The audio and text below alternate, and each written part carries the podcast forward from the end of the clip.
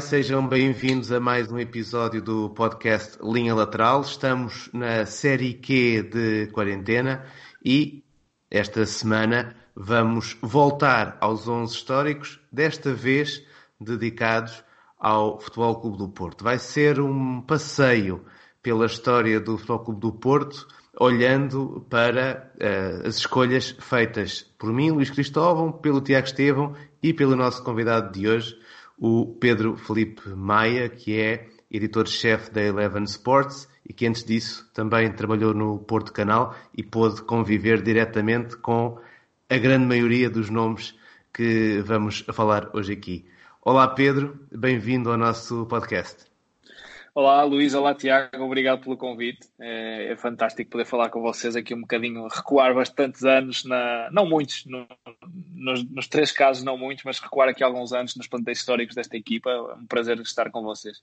O Futebol Clube do Porto tem duas gerações com equipas campeãs europeias e o mais provável, como seria de esperar, era andarmos muito à volta de nomes que estão ou na década de 80 ou depois, mais tarde, numa geração que se alargou uh, até uh, quase à década na qual estamos agora.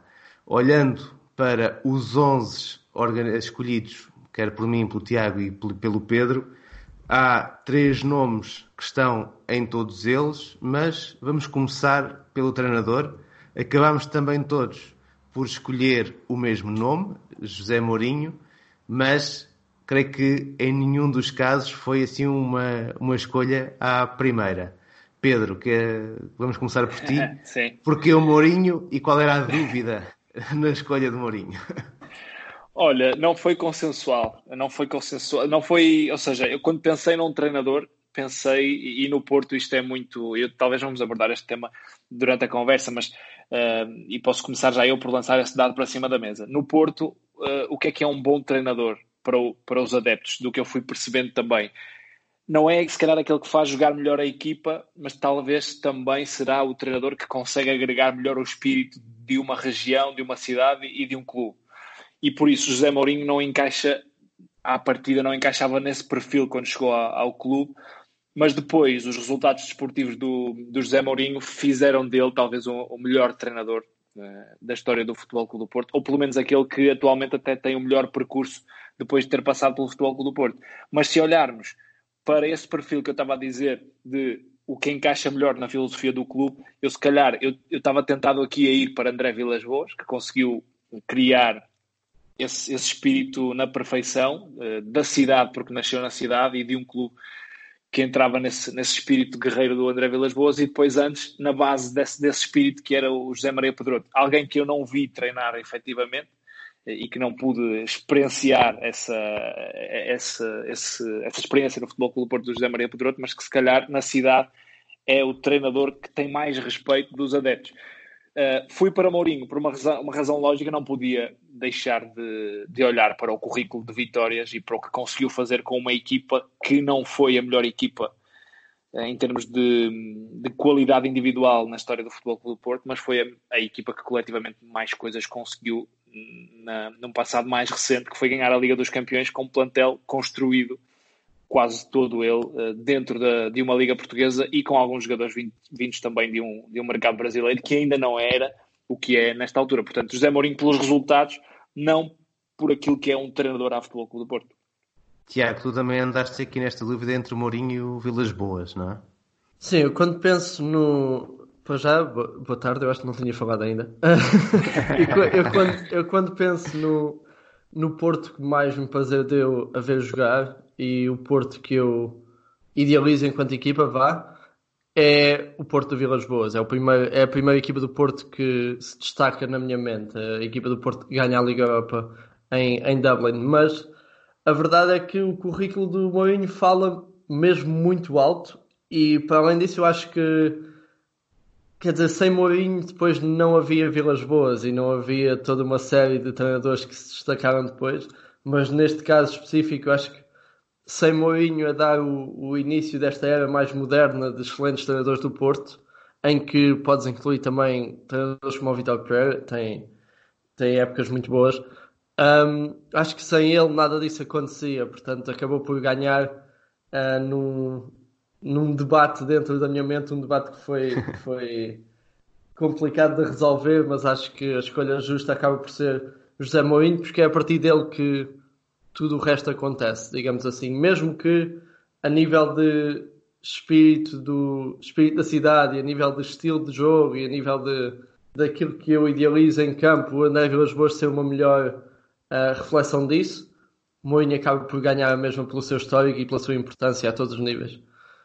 Sim, é, e também, é, é, deixa-me só acrescentar, sim, sim. porque também, sendo justos com a carreira de André Vilas Boas, tem o, o, mérito dele, claramente, mas também é um bocadinho Mourinho que, que também o lança no Futebol Clube do Porto, não é? É, exatamente. Na carreira de observador e começou por aí. O, a, a minha dúvida andou mais entre o Mourinho e o Pedroto, e no fundo eu acho que dá para criar aqui assim dois, dois pares, porque se, se pode dizer que não há André Vilas Boas sem Mourinho, também não teria havido Arthur Jorge sem, sem o Pedroto, uma, umas décadas antes.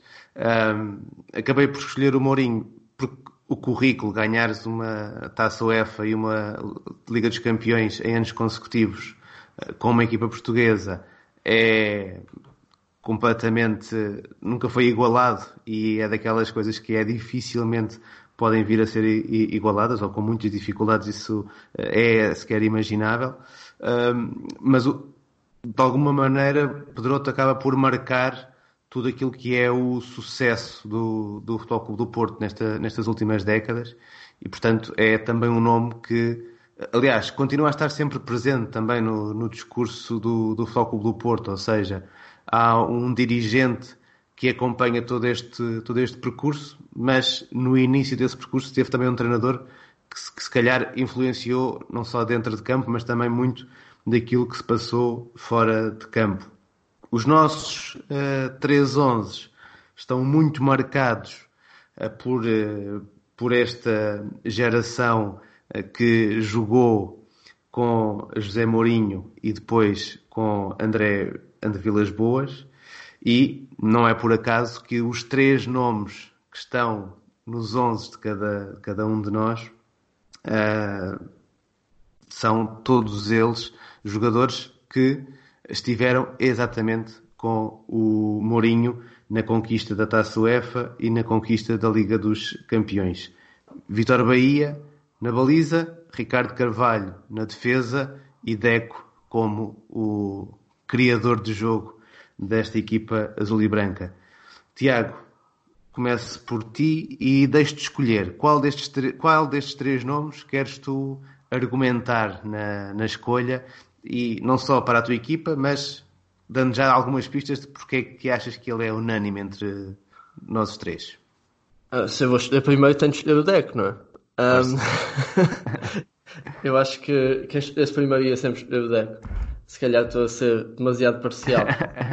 um, mas é o deck, um bocadinho como eu não, não quero estar a fazer um bocadinho a sequência dos episódios, um bocadinho como eu disse do Aymar no último episódio, o deck é um o deck é o tipo de jogador que agrada a toda a gente e que seja estejas tu a falar um adepto do Porto ou do Benfica ou de qualquer equipa, uh, qualquer um gostaria de ter o deck no seu plantel. E o deck é um jogador uh, único numa geração e acaba por, não só pela, ele faz no Porto, mas pela carreira que tem depois, ser um, um jogador que marca, marca um clube, marca uma seleção, que é uma carreira fantástica e acho que ainda hoje, eh, se calhar as gerações mais novas, mesmo eu não apanhei muito do Deco em, uh, em direto, digamos assim, mas as gerações mais novas são todas, entre aspas, obrigadas a ver o Deco como parte da, da sua educação futebolística nacional. Eu acho que isso diz muito do, do perfil dele. É um perfil de médio raro e acho que é, é daqueles jogadores que apaixonam toda a gente. Pedro, sobre o Deco. Sobre o Deco, uh, pena só termos aqui, uh, termos que dividir uh, o Deco com mais 11 protagonistas, porque dava para fazer um episódio só do Deco. Uh, é, foi dos, dos jogadores que vi jogar no Futebol Clube do Porto que mais me apaixonou. Eh, eu, quando jogava futebol, era defesa e por isso olhava um bocadinho para os defesas enquanto referência.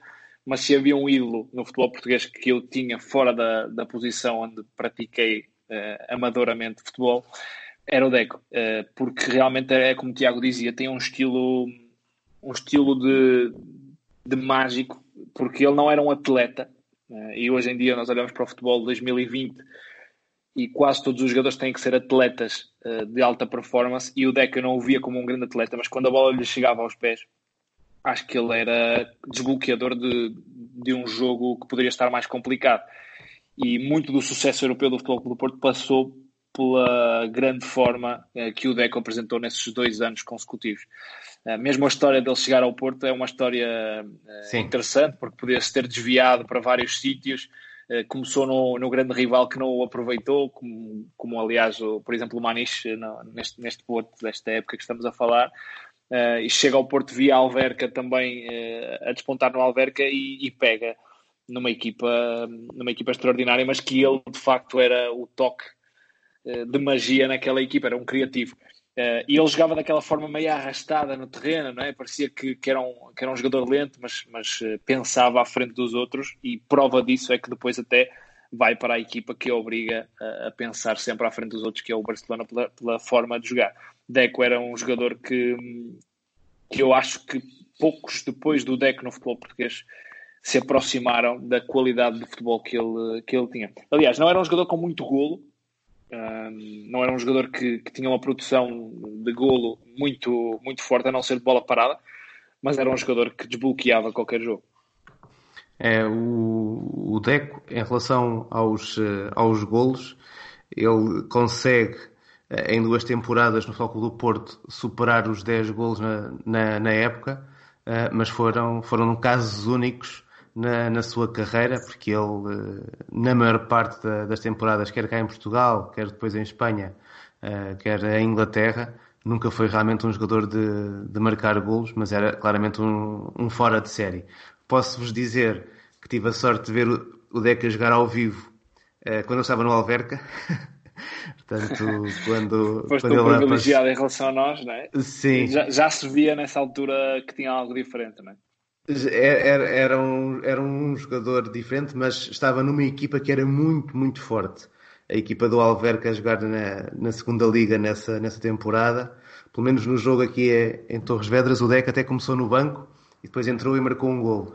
Mas era uma equipa que tinha o Hugo Leal, que era também um jogador muito, muito bom, tinha o Maniche, e tinha o Caju, que depois também chegou a passar pelo Futebol do Porto, uh, nos, uh, nos titulares. Mas tive a possibilidade de o ver, então, jogar no, no Alverca.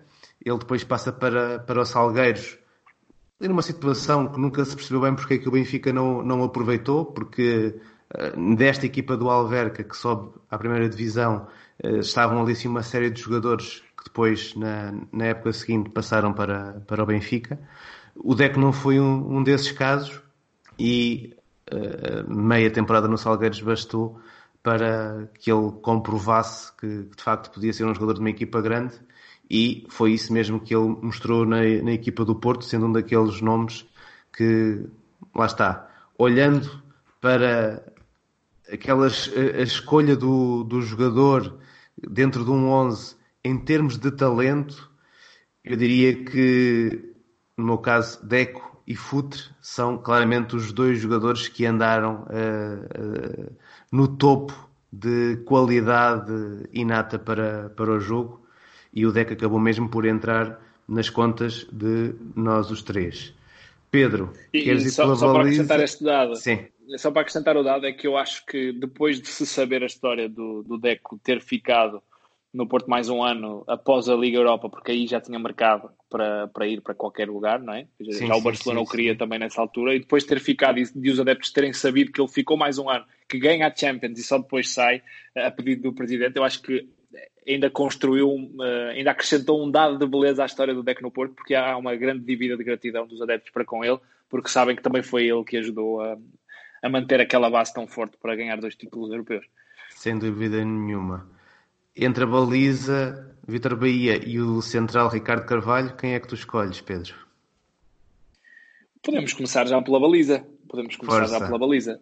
Uh, Bahia é o nome da baliza do Porto, não é? Elton também teve uma carreira sólida, tanto quanto Bahia. mas uh, Vitor Beia sendo português, tendo uh, também ele sendo da cidade, não do Porto, mas da região do Porto, né? porque ele nasce em Vila Nova de Gaia, um, e, sendo alguém que tem uma passagem pelo Barcelona e regressa, sendo formado no Porto, se regressa ao Porto para ter uma história de conquistas, um, a, minha, a minha escolha foi um bocadinho por aí, pela ligação ao clube e também pelos resultados esportivos. O Bahia era um, um guarda-redes muito elegante na baliza. Eu não diria que também eh, fisicamente fosse aquele guarda-redes extraordinário que conseguia.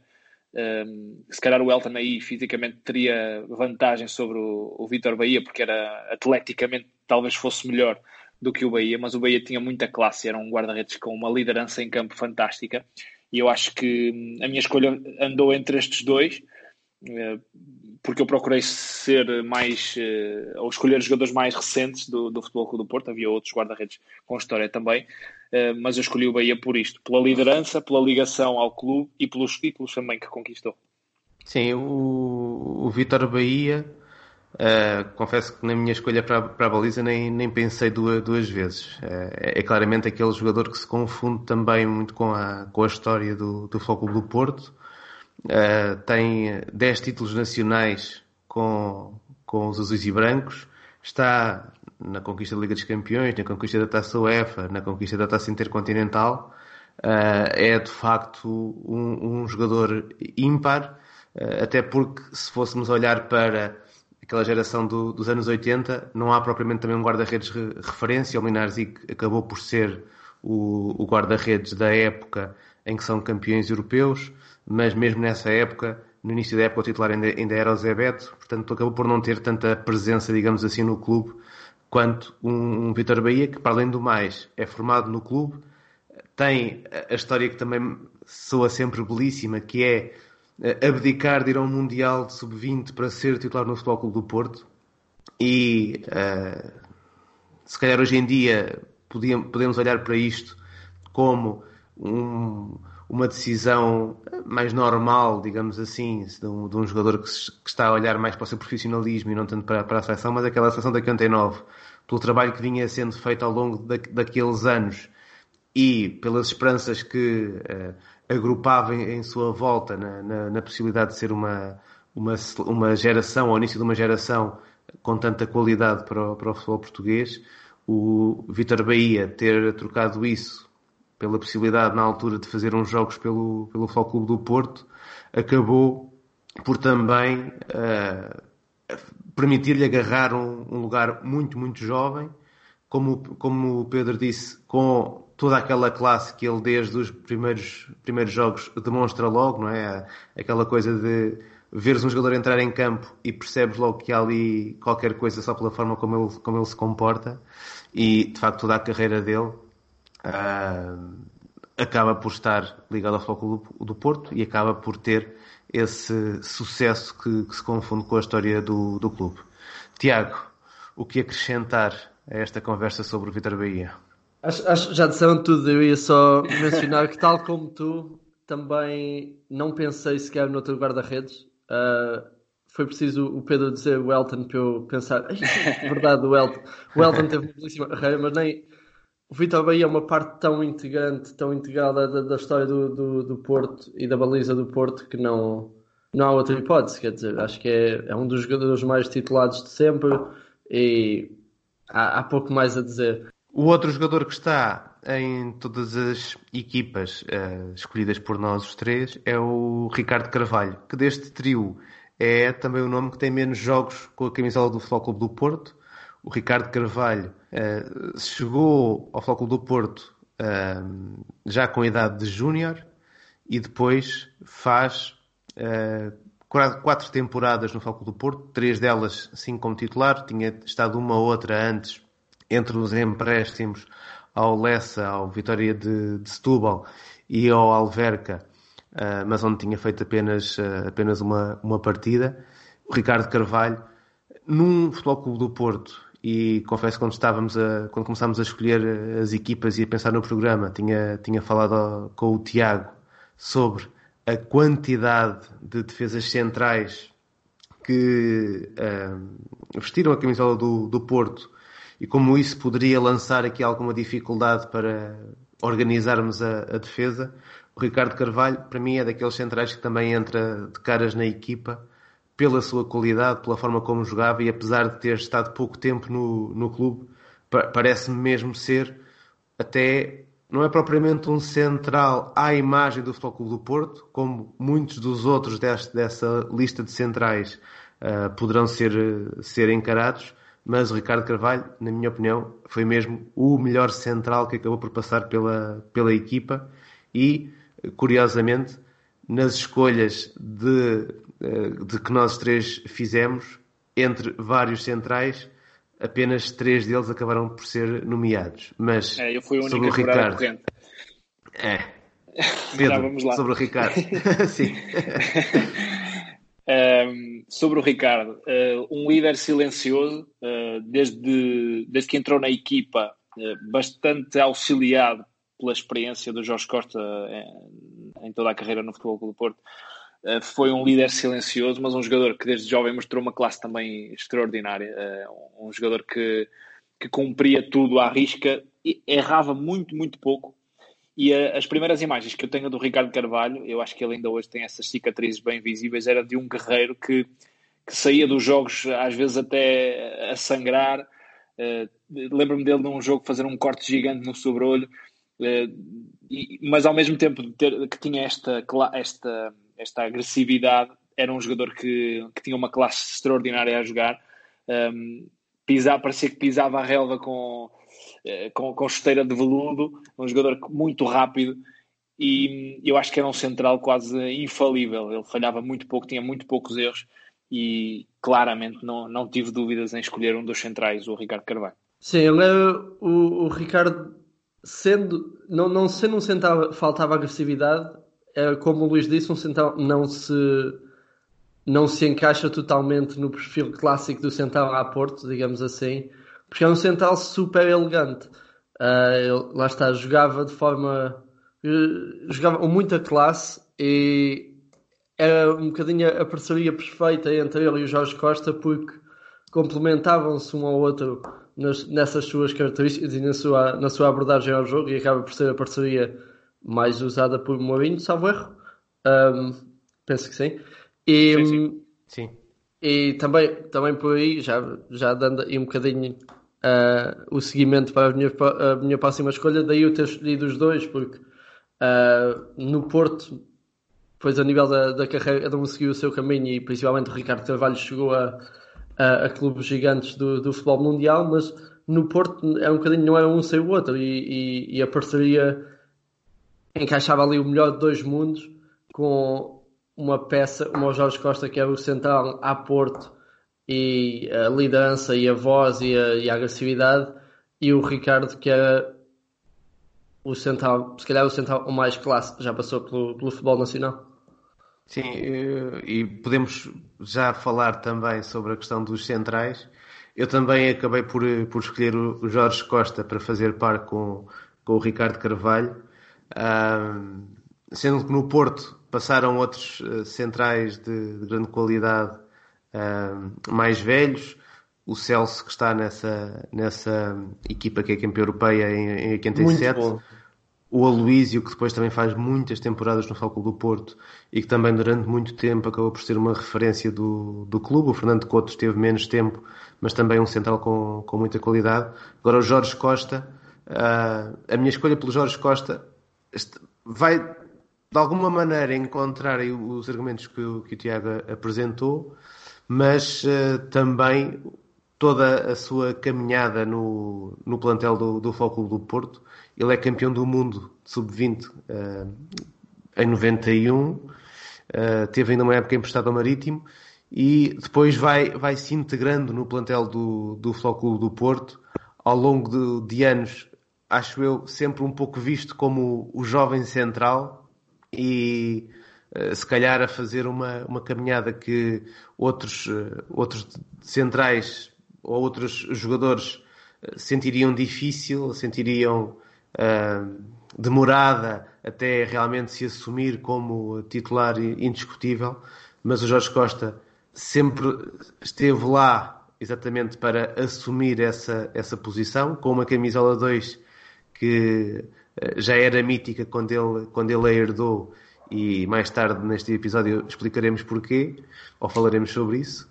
E uh, o Jorge Costa, que em 2001-2002 está durante meia temporada fora do clube, tem depois também essa capacidade para regressar a casa e estar na tal geração com o Ricardo Carvalho, com o Mourinho, uh, com o título da UEFA, o título da Liga dos Campeões, num momento que, uh, creio eu, até para muitos portugueses que o viveram, apesar do Porto já ter sido campeão no passado, aquela sucessão de, de épocas com, com o Mourinho e onde o Jorge Costa está também como, como um dos líderes da equipa. Uh, lá, mais uma vez, era, era, difícil de imaginar que fosse, que fosse possível de, de alcançar. O Pedro vai juntar o Ricardo Carvalho com um outro nome. O meu nome foi o Pepe. A minha dupla foi Ricardo Carvalho e Pepe. Um, a, a, dúvida, eu tinha quatro nomes em cima da mesa. Uhum. Uh, era o, o, Ricardo que escolhi de caras. Depois tinha entre a Luísio, Pepe e Jorge Costa. Uh, estava na dúvida entre os três.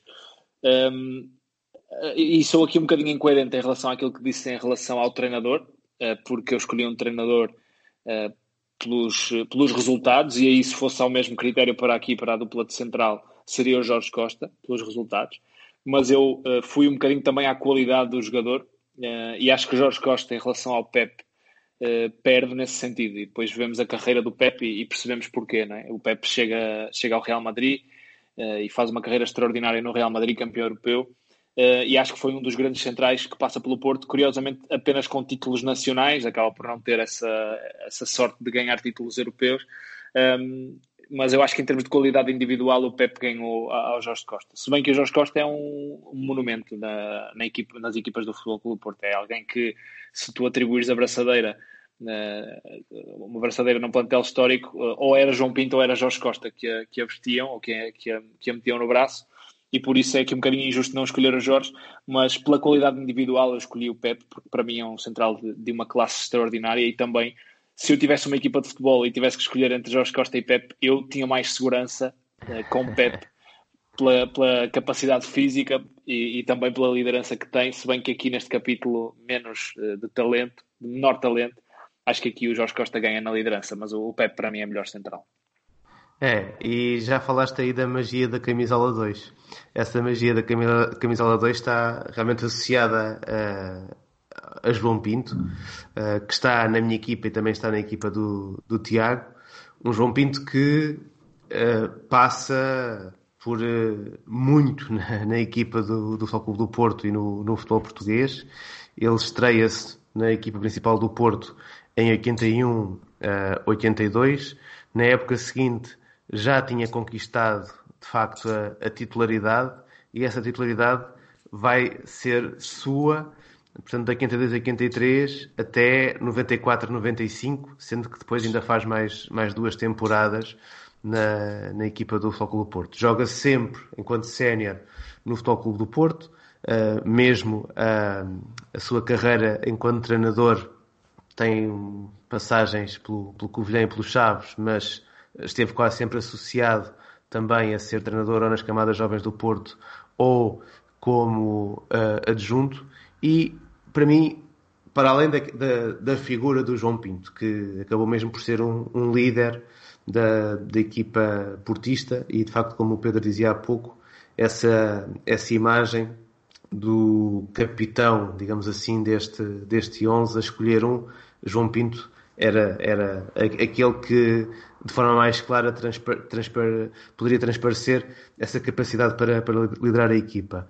Mas o João Pinto tem uma outra curiosidade naquilo que é a, a sua forma de jogar, é que ele jogou durante tantos anos que uh, começou por uma linha de quatro defensores em que era um defesa direito e se virmos o, o Porto de 87 ou o Porto de 84, o João Pinto é um defesa direito, praticamente não, não participa muito no, na manobra ofensiva da, da equipa, pelo menos nos jogos uh, principais. Uh, se olharmos para a presença dele na seleção em 84, é também uma posição muito fixa em termos, em termos defensivos. E depois, com a chegada dos anos 90, ele já era um veterano, mas passa a ser já um lateral um pouco mais à imagem daquilo que, que nós conhecemos hoje, com aquela sua a, raiva sempre que ele metia no, nos jogos, aquela capacidade de, de arrancar com, levando tudo à frente, mas de facto João Pinto tem também essa curiosidade. Tiago, tu aqui no lado direito também foste para o, o mítico capitão. Sim, teve de ser. Uh, a longevidade do João Pinto, uh, enquanto uh, jogador do Porto, falou mais alto do que qualquer peça mais moderna, digamos assim, uh, de plantéis mais recentes do Porto. Eu, sinceramente, há, houve algumas hipóteses mais modernas que eu tive em consideração. O Paulo Ferreira é o titular do, do Porto do Mourinho, mas, sinceramente, nunca foi um jogador eu apreciei demasiado a nível individual. É claramente uma peça interessante nessas, na, na, nas equipas de Mourinho e depois na sua carreira, mas de um ponto de vista individual eu até tenho preferência por até tive preferência por ver jogar o Bozingua, por exemplo, pela sua capacidade ofensiva nos anos que cá teve. Mas a verdade é que nenhum desses jogadores se compara a nível de, de, de estatuto dentro do clube como, como o João Pinto, que é o jogador com mais jogos pelo clube, é um jogador que bateu uma série de recordes diferentes, tanto a nível de jogos pelo Porto como a nível de jogos pela seleção. Um, a certa altura foi o jogador com mais internacionalizações também, porque ele jogou durante tantos anos seguidos, mais, bem, mais uma década, bem mais do que uma década, que acaba por ser um internacional uh, de forma contínua durante todo esse período. Participa em montes de provas, tanto a nível de clube como a nível de seleção. Tal como tu disseste, passa por uma variedade de esquemas e de treinadores e de situações ao serviço do clube e, e, nunca deixa de ser titular, nunca deixa de ser peça importante e acaba por ser uh, uma lenda viva e tem de ser aqui uh, mencionado. Pedro, tu foste para, para o Paulo Ferreira, queres explicar também aqui assim esta, esta escolha? Eu fui, fui para o Paulo Ferreira com um grande peso na consciência, estava a dizer, porque se pudesse trocar agora um, se me pedisse, se me desse um joker para trocar agora, eu trocaria o Paulo Ferreira pelo João Pinto, mas, mas eu vou explicar porque é da minha escolha. O Paulo Ferreira porque era o meu grande ídolo de infância e vão-me perguntar porquê, eu não sei bem explicar, mas... Uh... Eu, eu já acredito que era o teu ídolo de infância, o que eu fiz agora, desculpa. era, o, Pedro, era, o Pedro era, era, lateral direito também. É, eu era um lateral direito e, e desde, desde o, o Paulo Ferreira começa a jogar no Porto, era eu iniciado, ali 15, 16 anos, e eu comecei a, a fixar-me nele porque percebia que ele fazia tudo bem. Não era um jogador extraordinário, mas era um jogador que cumpria como um relógio eh, tudo o que, o que os treinadores pediam. E era muito ofensivo, tirava muito bem cruzamentos, defendia muito bem. E se pedis a um treinador características naquela altura e se calhar agora também, características de um lateral direito, se calhar pediam-te estas características, mas depois era um jogador que tinha uma humildade extraordinária e que não era um jogador exuberante do, do ponto, ou seja, o Bozinho se calhar era um jogador muito mais muito mais uh, vistoso, uh, havia laterais muito mais visto, vistosos, e eu escolhi o Paulo Ferreira por isto, porque na altura era o meu, era o meu grande ídolo, a minha grande referência em termos de comportamento em campo. Um, mas o João Pinto, uh, claramente, um, tem uma estátua no Museu do Clube e não é por acaso. Uh, e, e, por aí, aí está, aí está o meu grande peso na consciência, porque não escolher João Pinto é quase criminoso no Porto. Uh, e eu até tenho uma, até algumas histórias curiosas com o João, porque criei, entretanto, quando trabalhava no Porto Canal, ele fazia parte de algumas emissões e ia ver muitos jogos ao Olival, onde eu narrava alguns jogos, uh, e criamos ali uma relação pessoal, porque é uma pessoa extraordinária, extremamente uh, afável e, e, que fala com toda a gente, brinca com toda a gente, sobretudo. E, e, há várias histórias que eu tenho com o João Pinto, uma delas, e era algo que de certeza que ele me fazia agora, se estivesse aqui comigo, uh, ao ouvir-me escolher o Paulo Ferreira, era nós, quando narrávamos jogos no Olival, estávamos sempre de costas para quem entrava na tribuna mais reservada, onde, onde iam os dirigentes, os observadores, etc e nós estávamos a narrar e durante o jogo o João Pinto normalmente chegava ali nos primeiros 5 minutos do, dos jogos, ia ver todos os jogos da formação, entrava e para nos deixar uh, mal perante o nosso trabalho, dava-nos uh, socos nas costelas enquanto nós estávamos. Socos, opa, não, não, era, não era para magoar, mas, mas ele fazia de propósito para tu teres uma reação em direto, para tu ficares mal. Isto, era o João, isto é o João Pinto, é um bocadinho a personalidade dele, é brincalhão e gosta de, de, de manter vivo aquele espírito alegre que ele tem. E, e ele fazia-me isto de certeza agora se percebesse que eu não, que eu não o escolhi para este 11 mas foi um bocadinho por, uh, por nostalgia de infância de, de, ver o Paulo Ferreira jogar de, daquela forma e de conquistar tantos títulos também, que eu escolhi o Paulo e não o, o João. É, o João Pino tinha essa característica de provocador que também, enquanto jogador, era, lhe era muito cara, característica. O Sim. Paulo Ferreira, eu. Uh, Paulo Ferreira faz apenas o quê? Acho, duas épocas pelo Porto? Faz duas épocas no Porto. O que, o que eu ia dizer sobre Sim. o Paulo Ferreira, se a memória não, não me atraiçoa, ele antes de ir para o, para o Flóculo do Porto, ele chegou a jogar como médio. Pelo menos no Vitória era médio no Setúbal, sim. Pronto, ele jogava como médio. E, e, de facto, isso demonstra bem as capacidades que ele tinha com, com bola e, e que, de, de, alguma maneira, eu acho que depois lhe, valeram um, a, sua, a evolução que ele teve na, na carreira uh, lhe valeram exatamente o, o, sucesso que ele acaba por ter, não só no Foco do Porto, mas tam, também no, no Chelsea. Não acaba deixou de me um surpreender que errava muito que ele faz. pouco, não é? é? é? Eu acho que é por isso que ele faz a carreira que faz. É? Se pensarmos, ele, ele é campeão, é europeu, no Porto, é campeão europeu no Chelsea e jogou sempre no Chelsea, desde o Mourinho até depois à, à conquista da Champions. Uh, agora está-me a falhar o nome do treinador que conquista a Champions frente ao Bayern de Munique, que, que era um treinador interino. Sim, até essa época uh, e depois até à conquista da Liga Europa, etc., ele foi sempre base daquele plantel do Chelsea. E, e é, é, um bocadinho por isto que o Paulo era um, um, extraordinário jogador, mesmo na seleção. Não era extraordinário no sentido de dar-lhe a bola para os pés e ele vai-te resolver um jogo como um Dani Alves às vezes pode fazer, ou um lateral mais capacitado, mas era um jogador que, que cumpria todos os princípios do jogo e que nunca deixaria mal um treinador. É, eu acho que isso. Uh, um jogador-treinador é, se calhar, a, a, descrição ideal para, para o Paulo Ferreira. Do, do lado esquerdo, uh, há, duas, há dois nomes que foram, que foram escolhidos. Eu e o, e o Pedro ficámos com o Alex Teles, o Diego ficou com o Alexandro. Uh, mas eu diria que, se calhar, todos nós andámos à volta aqui assim de escolher entre os dois Alex, escolher um mas o outro ficar sempre muito perto. Foi esse o teu caso também, Pedro?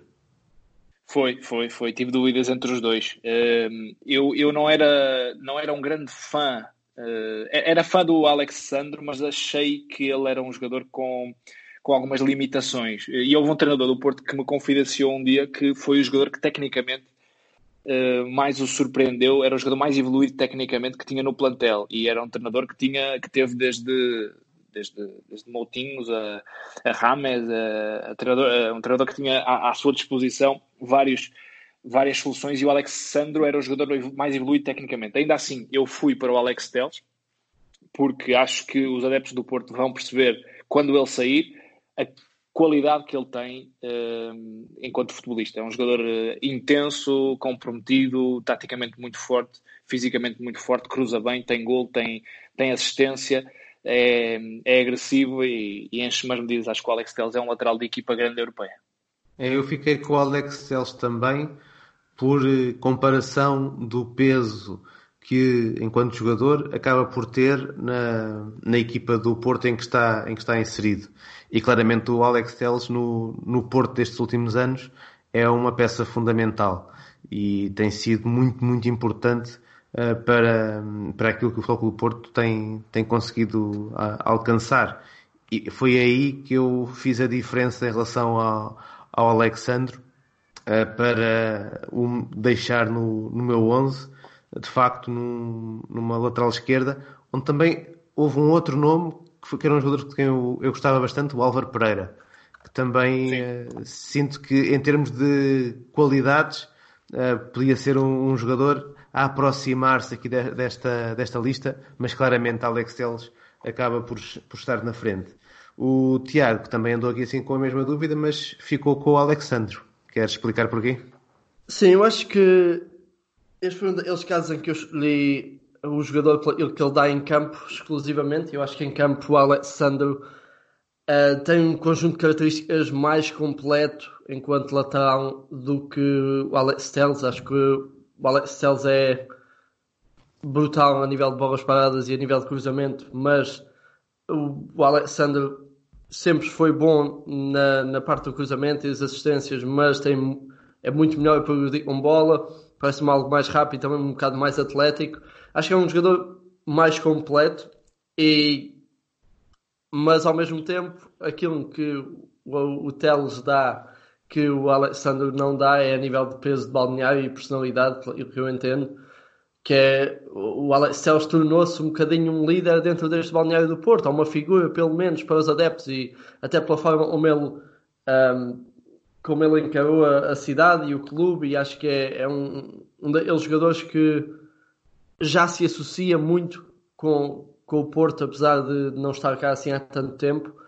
Uh, a personalidade dele vou encaixar muito bem e também estar num plantel em que se calhar um, um plantel em que faltam uh, pesos mais pesados a nível de, de serem ícones ou assim dentro do clube ou de terem uma voz maior e o Alex Telles acabou por crescer um bocadinho dada, uh, dada, dada essa oportunidade e tem um peso ainda maior não só pela faz em campo como por uh, o peso que tem para os adeptos enquanto figura e para, para o balneário.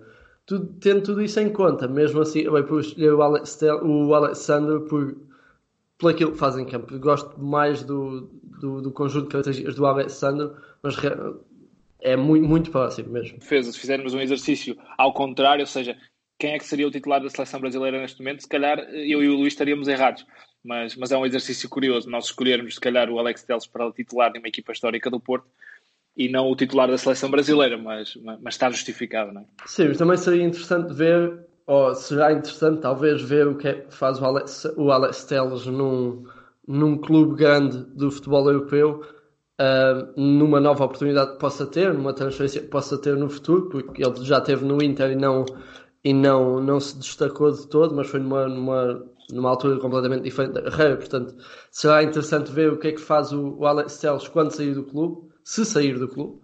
Uh, e em comparação com aquilo que, que o Alexandre tem vindo a fazer com, com os Juventus. Fechamos uh, o quarteto defensivo, ou a discussão acerca do quarteto defensivo neste 11 histórico do Futebol Clube do Porto e uh, olhamos para os lugares que faltam no, no meio campo. Vamos deixar o ataque para o fim, porque eu creio que há muito para, para falar sobre o ataque. No meio campo, todos nós temos o Deco, o Tiago tem mais um nome, o Pedro tem mais dois nomes. Eles vão estar de acordo em relação ao Lúcio Gonzalez.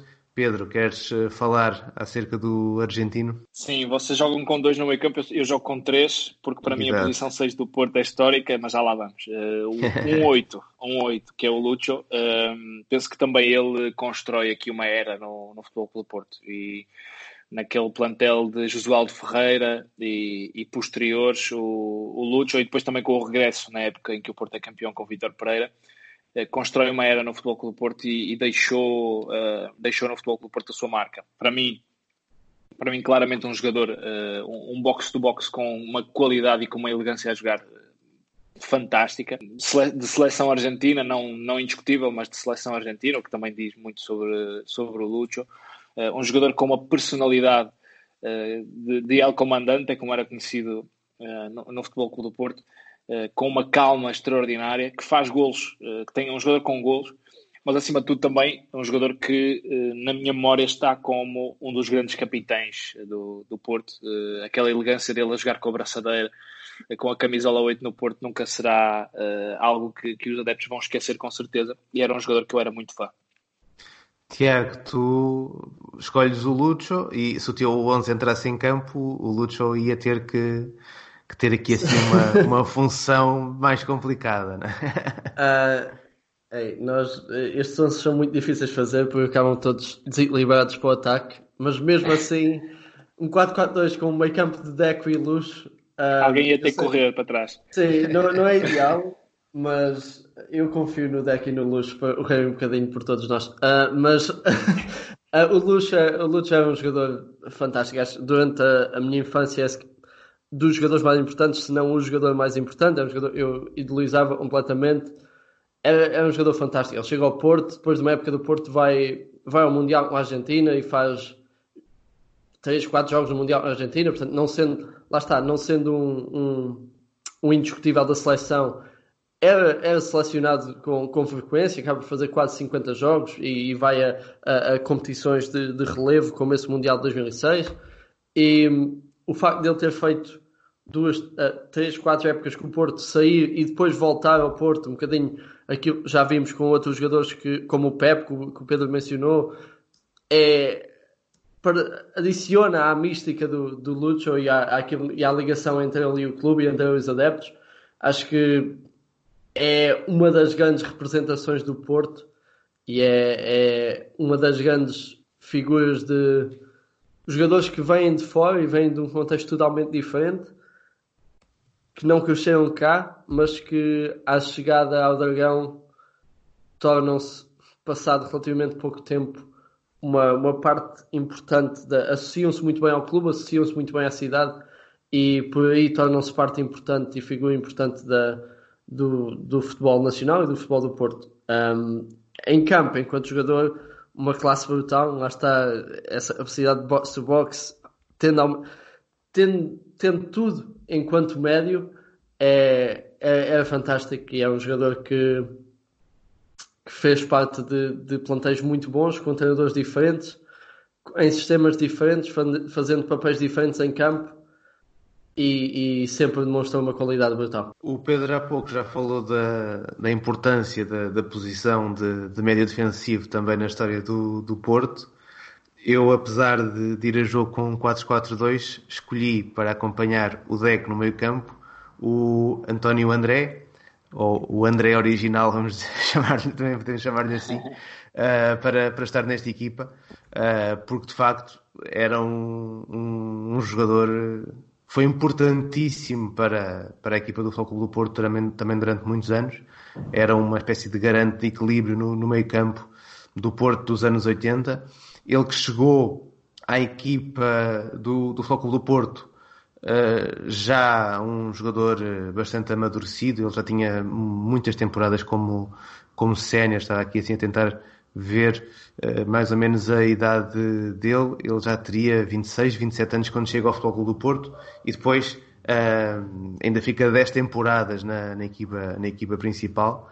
Uh, não está na, na, final da Taça das Taças em 84, que nessa altura ainda jogava no Varzim, mas depois está no título europeu de, de 87.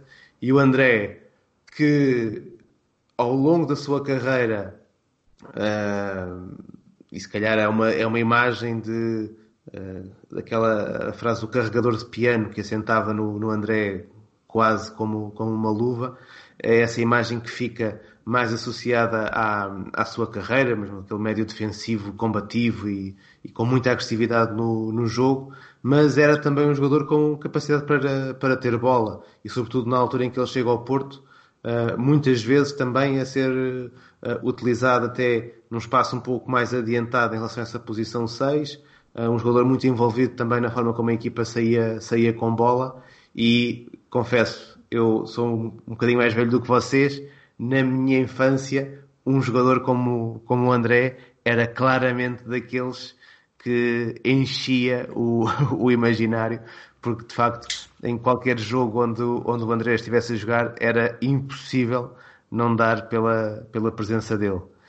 Nessa longa história de médios defensivos do Porto, uh, há um antes do André que, uh, creio que em termos de características e de imagem, está mais associado a este lado mais combativo, que é o Rodolfo Reis. Confesso que não tenho assim uma grande memória do, de, o ver, de o ver jogar, mas depois uh, aparecem uma série de nomes que dão também a essa posição uma certa magia, Costinha, Doriva, Paulo Assunção e o Fernando, que é a escolha do Pedro Maia para completar o seu 4-3-3 no meio campo.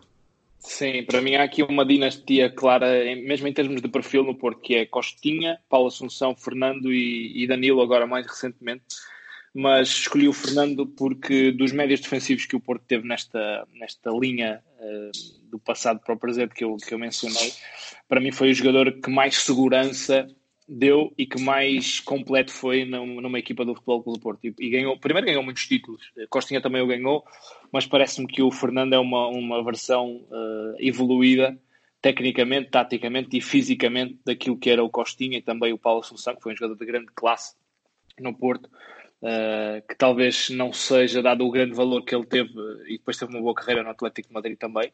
Mas para mim, o Fernando, que ainda joga hoje no Sevilha, uh, com as mesmas características, ele era conhecido pelo povo e isso, isso diz tudo daquilo que é enquanto e que foi enquanto jogador aqui no, no, no Futebol Clube do Porto. Ele, um, a imagem que eu tenho do Fernando assim em dois, três tópicos era um jogador que recuperava, uh, parecia que recuperava bolas impossíveis, seja de, de tackles, de carrinhos, bolas aéreas, um jogador muito rápido a reagir e por isso também era conhecido por povo. Depois taticamente equilibrava muito as equipas e era um jogador que, que dava uma segurança extraordinária quando jogava acima de tudo isso e tinha muita qualidade e tem ainda.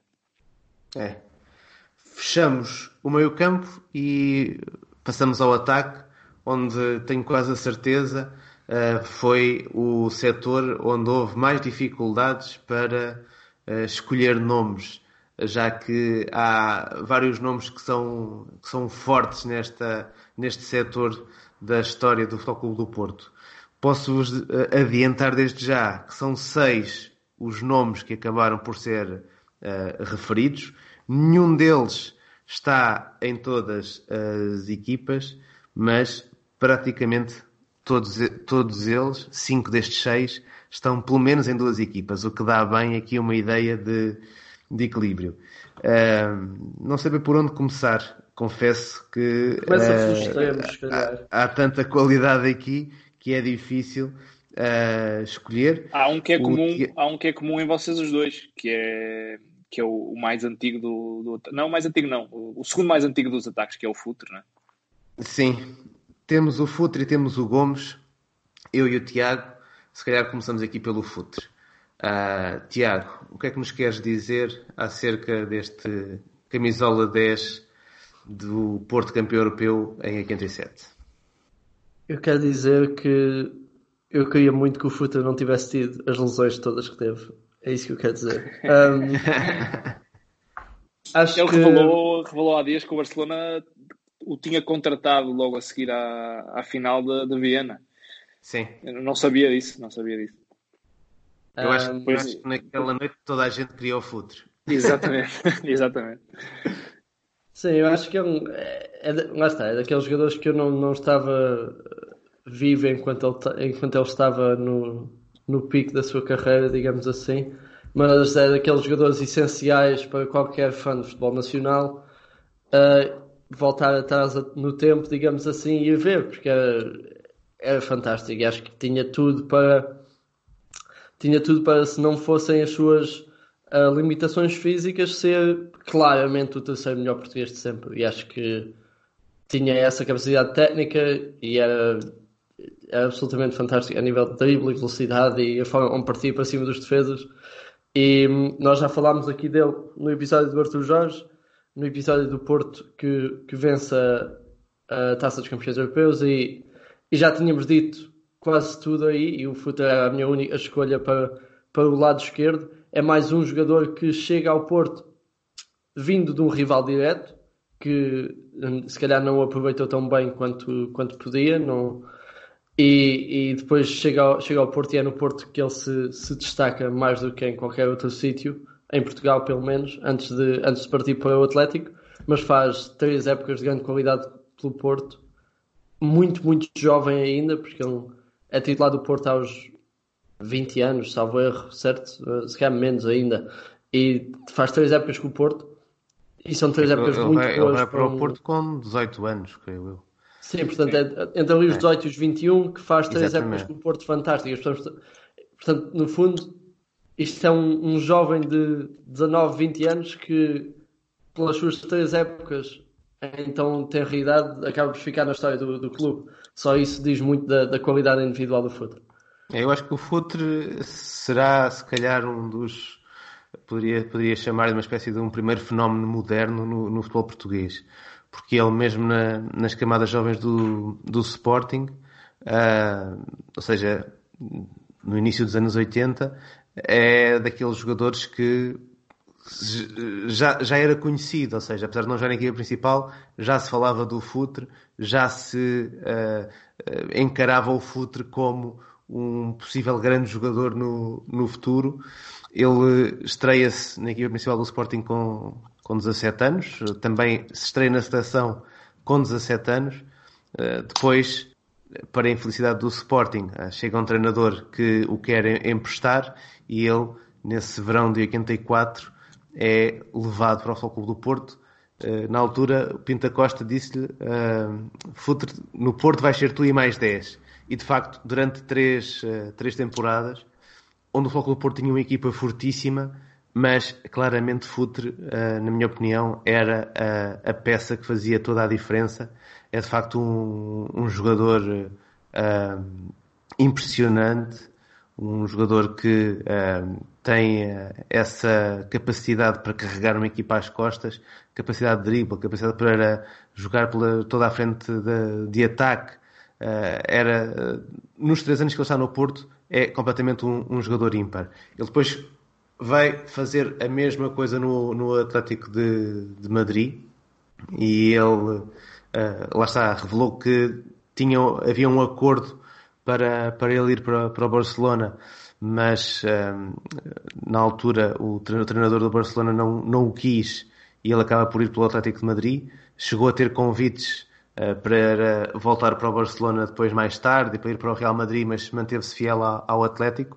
E, e, curiosamente, ele na, numa, numa entrevista uh, que deu agora ao Expresso, uh, já depois de termos gravado o episódio sobre o, o Foco do Porto do Arthur Jorge, fala um bocadinho da, da carreira dele e uh, há ali assim um, há ali um dado que achei, achei interessante porque uh, de facto uh, ajuda aqui assim a perceber um bocadinho o que, que acabou por, por acontecer.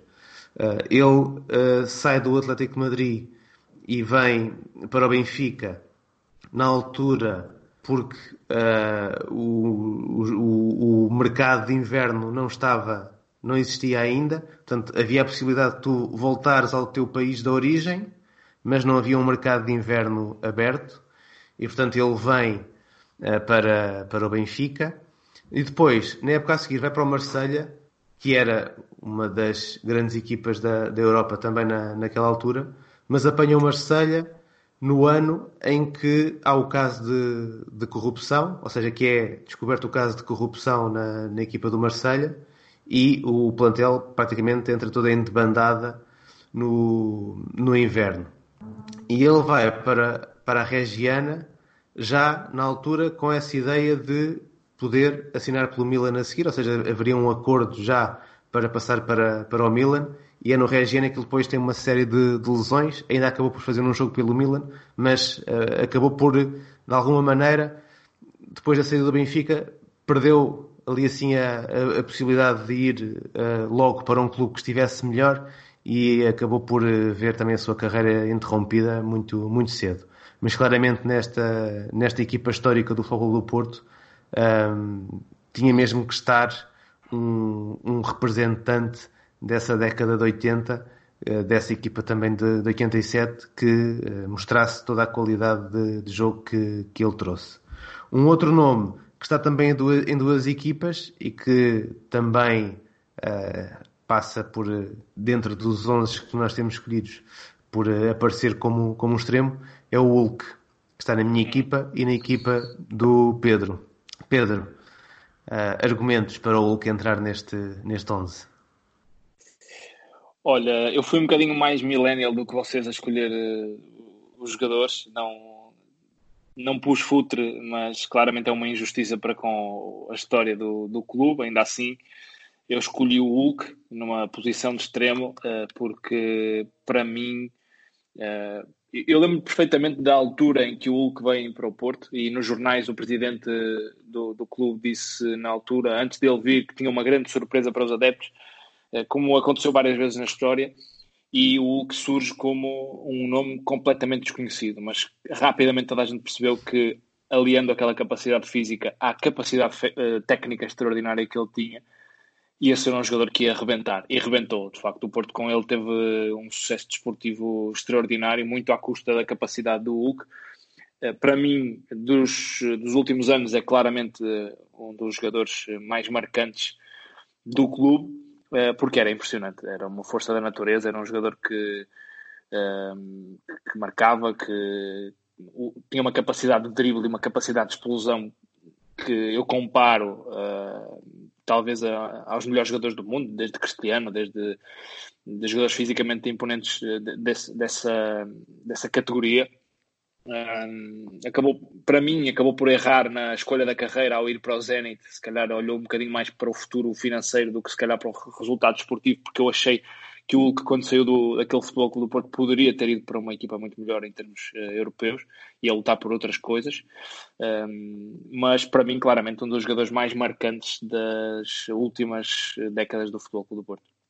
É, o, o Hulk, que também está no, está no meu 11, de facto, a chegada dele ao Futebol Clube do Porto é, é um, um, caminho em termos de contratação na, à, à época bastante, bastante duvidoso, não é? Um jogador que vinha, vinha do, do Japão e depois ainda com esse acrescente que se percebeu que era um jogador que já tinha estado em Portugal uh, ainda adolescente e que depois tinha voltado para o Brasil e acabado no, no Japão. No Vila ou seja, sim, uma equipa termos, das de Vila Nova de Gaia. Em, ter, em termos de, de percurso, era um percurso uh, muito estranho para, para uma contratação do Futebol Clube do Porto, mas de facto, uh, ao entrar em campo, o Hulk acabou por uh, comprovar que é, era de facto um, um jogador à parte e a verdade é que ele faz quatro épocas e mais o início de uma, de uma quinta época com, com poucos jogos antes de ser para, para o Zenit e é eh, quatro vezes campeão português. Portanto, ele acaba também por estar aí associado a uma fase do Futebol do Porto impressionante e muito também dessa, dessa capacidade que a equipa do Futebol do Porto teve durante esses anos Uh, nascia da, da capacidade que, que o Hulk metia nos, uh, dentro do, do, terreno de jogo. Olhando e quando ele esteve para... fora, naquele caso do, do, túnel em que ele fica alguns Sim. jogos fora, eh, claramente o futebol com o Porto é instável e, a temer não ter a grande arma para o título que era o Hulk. Isso diz muito da importância que ele tinha naquela, naquele plantel.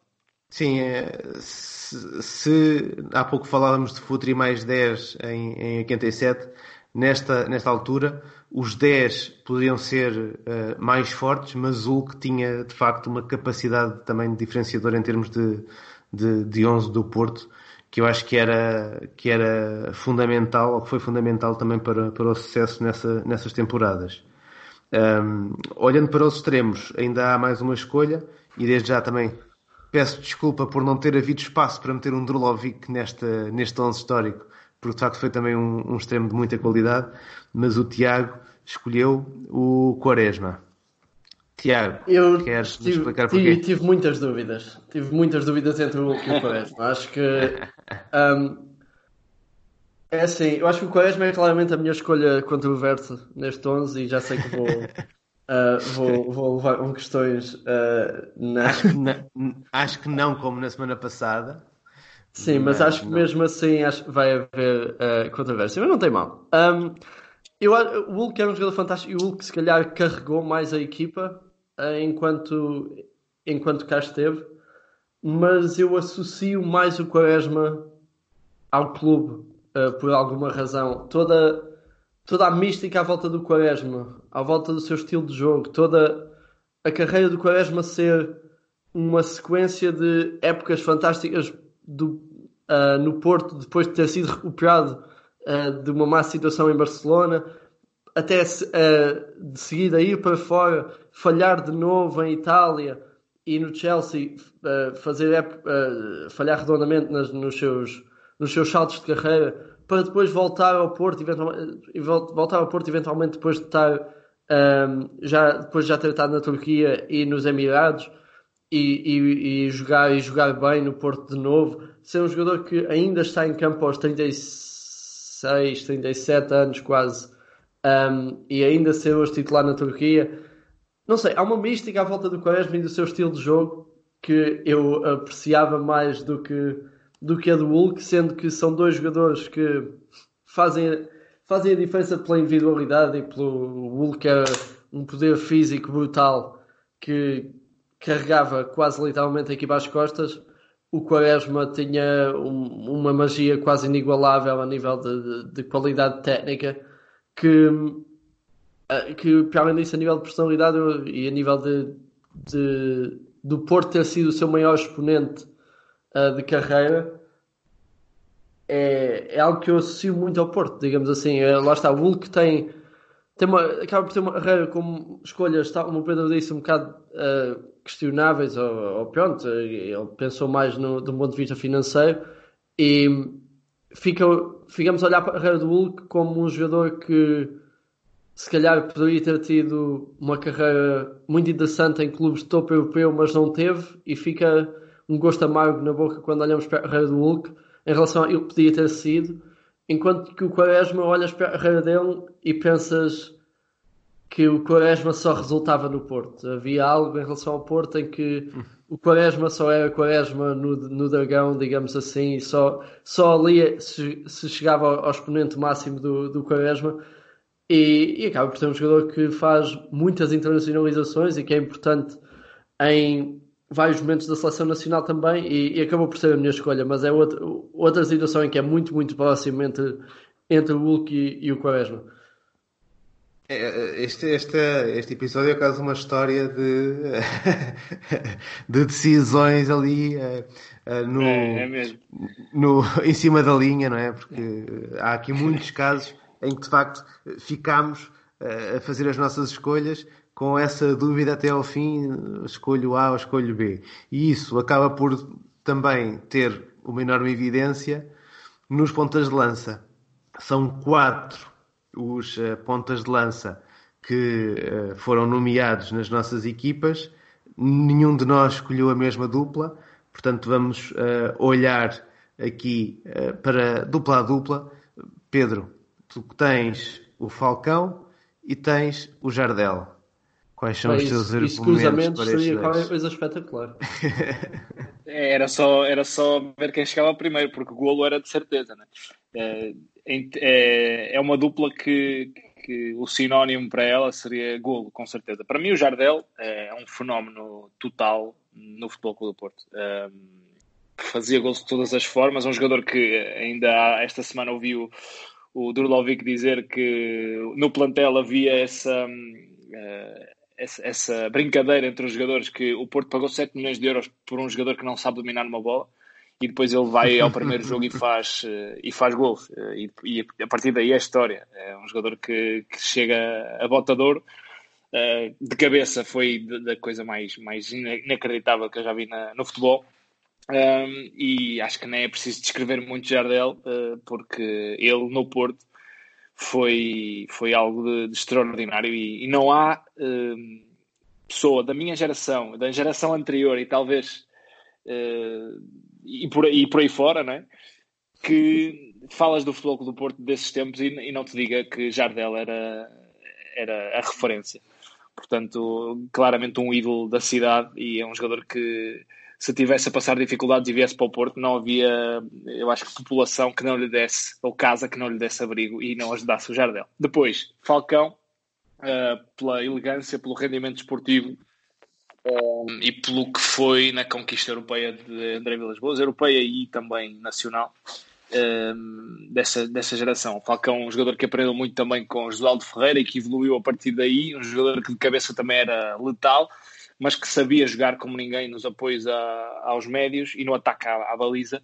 Um, um jogador extraordinário. Curiosamente, o Falcão foi mais longe na carreira do que o Jardel, em termos de nomes de clubes e de rendimento que teve nos clubes por onde foi a seguir ao Futebol Clube do Porto, mas eu acho que o Jardel, uh, eu acho que o Falcão uh, teve esse, esse, sucesso na carreira porque teve mais cabeça do que o Jardel, que o Jardel podia ter sido algo, algo extraordinário que não foi porque por questões extra-futebol.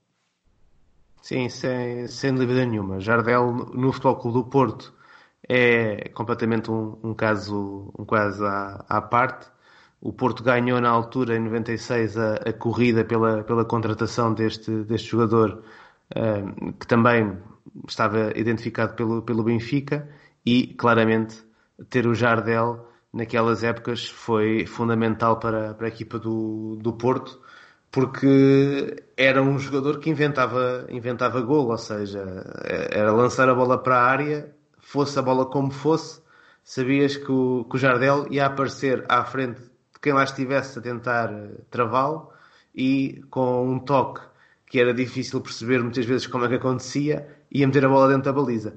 Portanto, se o futebol é golo, Mário Jardel esteve uh, muito perto de ser dos melhores do mundo, porque dentro da área um toque de Jardel quase sempre levava essa, essa garantia de, de golo e ele de facto em, uh, em, em, Portugal foi uh, um, um, jogador que marcou toda a diferença. Quer nos quatro anos que está no Porto, quer depois quando, quando regressa para, para o Sporting é um jogador completamente à parte e infelizmente na, na, segunda época que ele tem no, no Sporting, começa também a revelar depois uma série de, de outros problemas fora de, fora de campo que o impediram de uh, provavelmente também uh, ter, outra, ter outro tipo de, de projeção em termos de, de jogo. O uh, Falcão não está na minha equipa, mas está na minha equipa o Fernando Gomes. O Fernando Gomes, que acaba mesmo por ser o jogador mais antigo, digamos assim, a, a, aparecer aqui nas nossas, nas nossas listas. Fernando Gomes, que é também o homem que tem mais golos marcados na história do Futebol Clube do Porto. São também muitas épocas que ele jogou de azul e branco. Estreou-se em 1974. É um jogador que está no uh, plantel do Futebol Clube do Porto, que é campeão depois de 19 anos sem, sem o conseguir com, com o Pedroto em 78. Depois tem uma saída uh, de duas épocas para a Espanha, regressa ao Porto e uh, é inclusivamente nesse regresso, no início dos anos 80, que uh, é por duas vezes coroado como o melhor marcador da, da Europa algo que à época era um prémio mesmo muito importante, era assim uma coisa mesmo uh, do outro mundo, seres considerado o melhor marcador da, da Europa. Falha a final uh, da 87 devido a uma lesão, ainda que uh, tenha, tenha sido também nessa época um dos, o melhor marcador da equipa, ou seja, era uma peça in, super influente na, na equipa do, do Futebol Clube do Porto, e de facto entra nesta equipa, ou entra nesta minha equipa, a meu ver, para, para ser titular, porque claramente faz também parte dessa história do, do Porto. O Tiago ficou com o Gomes e com o Falcão. Há bocado disse que faltavam, faltavam quatro pontas de lança, não, faltam só três, porque o Madger não entrou aqui, era um dos nomes que eu também tinha aqui assim na lista, mas acaba por não, não conseguir entrar. Tiago, Falcão e Gomes, os teus argumentos para esta dupla? Agora estou a pensar, devia ter incluído o Jardão. Um... Ficaste convencido. Não, Acho que toda a gente pensou isto ao longo do episódio, não é? Eu devia ter metido o Quaresma, o João Pinto. Sim, a questão do Jardel é que eu sendo um bocado mais novo, a maior parte dos, dos jogos que eu vi de Jardel um, foram jogos no Sporting, portanto, apesar dele ter feito muito mais jogos pelo Porto e muito mais gols pelo Porto, Uh, na minha mente, pela minha experiência ao ver o Jardel, acabo por associá-lo mais ao Sporting isso né? É, é, um problema pessoal, claramente. Uh, e então acabou por ficar, uh, por ficar de fora. E escolhi o Fernando Gomes pela, pelo, pelo ponto de vista histórico, é não só é o melhor marcador da história do Porto, é de longe o melhor marcador da história do Porto, tem mais de 350 golos, tem 352 e só há mais um jogador um acima de 300 e o terceiro jogador, o António Araújo, tem 205, portanto tem uma diferença de 150 golos quase para o terceiro e uma diferença de 30 e tal golos para o Pinga que é segundo, portanto uma diferença gigante mesmo. É um jogador que faz imensas épocas pelo Porto, marca uma geração, vai. Uh, o Luís já disse, é o melhor jogador europeu duas vezes, eu já tinha sido só uma, mas não, eh, duas vezes no início dos 80, não é? Um, Sim. E, e, e era, pronto, é era, era, era o Bibota, era a alcunha pela qual ele era conhecido, ou era referido, era, era o Bibota. E acaba por, por ser mais um jogador que nós já tínhamos mencionado no episódio do, do Arthur Jorge. e, e destaca-se numa altura diferente, numa altura talvez mais complicada, menos dominante do, do futebol nacional.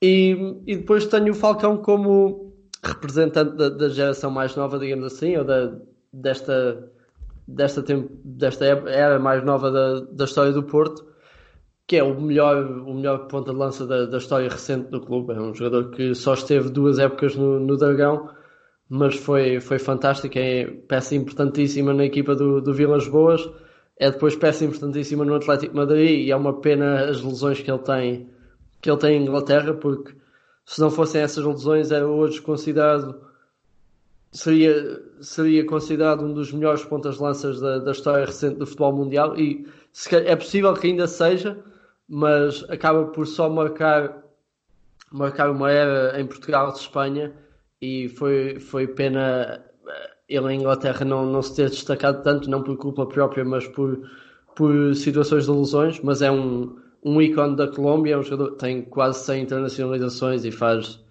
ainda hoje faz, faz muitos gols e é alguém super consistente. Um, mais uma prova da, da, da boa capacidade de scouting do Porto e da boa capacidade do Porto ir buscar jogadores à, à América do Sul. Mais um que não sendo nacional, não sendo do Porto, acaba por se associar ao Dragão. Completamos assim a, a, nossa, a nossa viagem pelos 11 históricos do, do Fogo do Porto. Tenho a certeza que, da mesma forma que tivemos aqui assim esta, esta discussão e muitas das nossas escolhas têm discussão interna, uh, haverá também ainda muita conversa sobre as escolhas dos 11 na, nas redes sociais. Pedro, quero-te agradecer uh, uma vez mais a tua disponibilidade para, para estares connosco neste episódio e por nos Obrigado. teres também ajudado a fazer esta viagem. Não, foi, foi uma viagem que me soube maravilhosamente. Ficava aqui mais uma hora e meia. Não temos esse tempo, infelizmente, nem se calhar ninguém nos quer ouvir tanto tempo, mas é, é são viagens. Sim, fazíamos um plantel em vez de um 11. Exato, exato, exato. Dois jogadores por posição já dava mais um bocadinho. Uh, e, e, se calhar ficávamos com menos peso na consciência, mas, mas é. Íamos exercício... discutir à mesma, iam ficar outros de fora. Exato, exato. o exercício é giro, é assim. Obrigado pelo convite. Estamos então de saída deste uh, episódio da série aqui do podcast Linha Lateral. Como sabem, desde que uh, se iniciou a situação de isolamento social, estamos a fazer dois episódios por, eh, por semana. Fechamos com este mais uma semana, é o oitavo, portanto já estamos com quatro semanas de série Q. Na próxima semana vamos trazer também mais dois episódios aí com, com mais conversas acerca do futebol e por isso mesmo vos peço para deixarem as vossas opiniões, as vossas sugestões, as vossas perguntas uh, através do Twitter, no, uh, na conta Linha Lateral Pod, ou contactando diretamente nas contas minha, Luís Cristóvão, ou do Tiago Estevão. E para a semana cá estaremos para mais conversa. Até lá!